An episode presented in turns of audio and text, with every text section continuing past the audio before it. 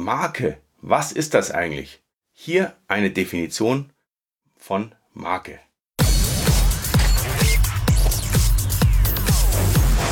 This is Brand building, marketing and creative campaigns. Welcome to the show. Es geht heute um die Definition der Marke an sich. Denn das sollte man vielleicht sich auch mal betrachten. Was ist denn überhaupt eine Marke und woher kommt das Wort Branding? Und da steigen wir gleich mal ein. zwar gibt es hier drei Ansätze, eine Marke zu definieren. Beziehungsweise die drei Ansätze haben sich eher historisch entwickelt, muss man auch dazu sagen, aber das siehst du jetzt gleich. Ja, der erste Ansatz, hier kommt nämlich auch das Wort Branding her, kommt daher, dass die Cowboys früher ihre Kühe gebrandet haben ja, es ist tatsächlich, wie das Wort klingt. Das heißt, sie haben ein Brandzeichen in das Fell gedrückt, wie auch immer. Das war eigentlich eine sehr grausame Methode, um diese Kühe dauerhaft zu branden. Und das ist der juristische Ansatz. Das heißt, das hatte einen ganz einfachen Zweck. Die Kühe waren auf der großen weiten Weide, da waren auch keine Zäune drumherum, blieben aber meistens in ihrer Herde zusammen, haben sich aber hier und da auch mal verlaufen in eine andere Herde.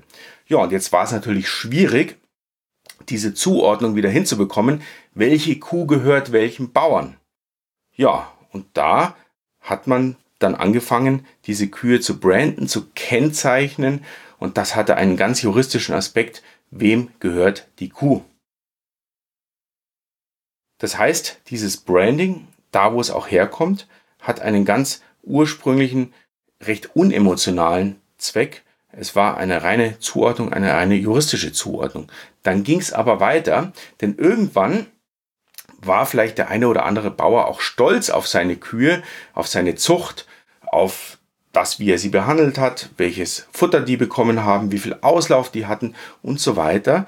Das heißt, der nächste Ansatz von diesen dreien ist der merkmalsorientierte Ansatz. Und der merkmalsorientierte Ansatz sieht vor, dass die Kuh quasi dass die Marke der Kuh nicht nur eine juristische Zuordnung ist, sondern auch ein Qualitätsmerkmal.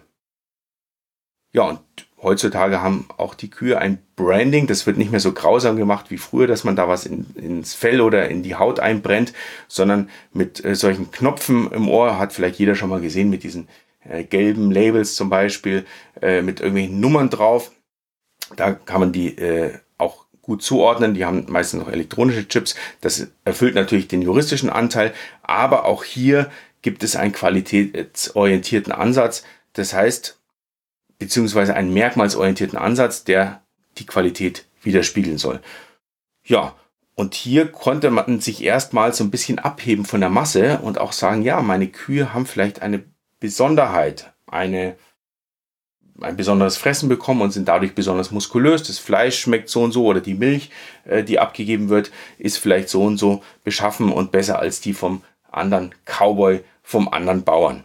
Ja, und das hat natürlich ganze Blüten geschlagen. Also wir kennen vielleicht alle diese Serie von Mad Men, diese Werbeagentur aus den 50er und 60er Jahren, die hier in der Urzeit des Brandings äh, agierte und äh, rein merkmalsbasiert diese äh, Marken aufgebaut hat.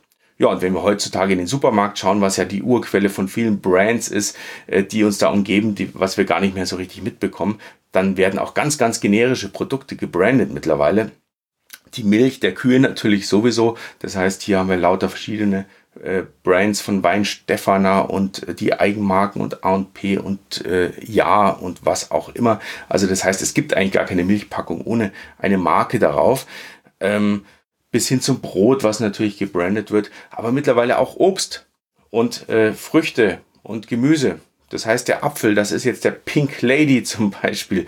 Ja, hier wird richtig Branding betrieben, um das eigene Produkt, um die eigene Zucht oder äh, was auch immer hier in den Vordergrund zu stellen und sagen, das ist qualitativ besser als das andere. Ja, und das ist natürlich ein sehr traditioneller Ansatz, der heute aber auch nicht mehr ausreicht. Denn wie ich schon sagte, im Supermarkt zum Beispiel, das ist ja nur ein kleiner Ausschnitt unseres Lebens, sind bereits so viele Brands und Marken vorhanden, weil die sich alle abgrenzen müssen und ist aber sehr schwierig geworden. weil es gibt sehr viele Marken, die einfach gute Produkte haben. Das heißt, dieser reine funktionale Markennutzen, der auf Merkmalen und auf Qualität basiert, der reicht nicht mehr aus. Das heißt, man wird jetzt weitergehen und äh, der dritte Ansatz ist eigentlich der erlebnisorientierte Ansatz. Das heißt, ich habe nicht mehr ein reines Merkmal meines Produkts, was mich abhebt von den anderen, sondern ich habe ein Erlebnis. Und zwar nicht nur mit dem Produkt, sondern mit der ganzen Marke. Ja, und deswegen kann man das vielleicht so ein bisschen vergleichen mit dem Rodeo auf einer Kuh, ähm, wie man das auch immer sehen mag. Aber hier hat vielleicht der Cowboy, der hier aufgestiegen ist, auch ein gewisses Erlebnis mit der Kuh. Und da geht es gar nicht um einen funktionalen Nutzen, äh, wem diese Kuh jetzt gehört und, und wie die gefüttert worden ist, sondern der hat ein Erlebnis mit der Kuh gehabt. Ja, aber jetzt mal weg von diesem Beispiel. Das kennen wir auch da draußen. Ganz massiv. Das heißt, große Marken stellen sich mittlerweile so auf, dass sie wirklich ein Erlebnis in den Vordergrund stellen, ein, ein emotionales Erlebnis und gar nicht mehr die Funktion der einzelnen Produkte.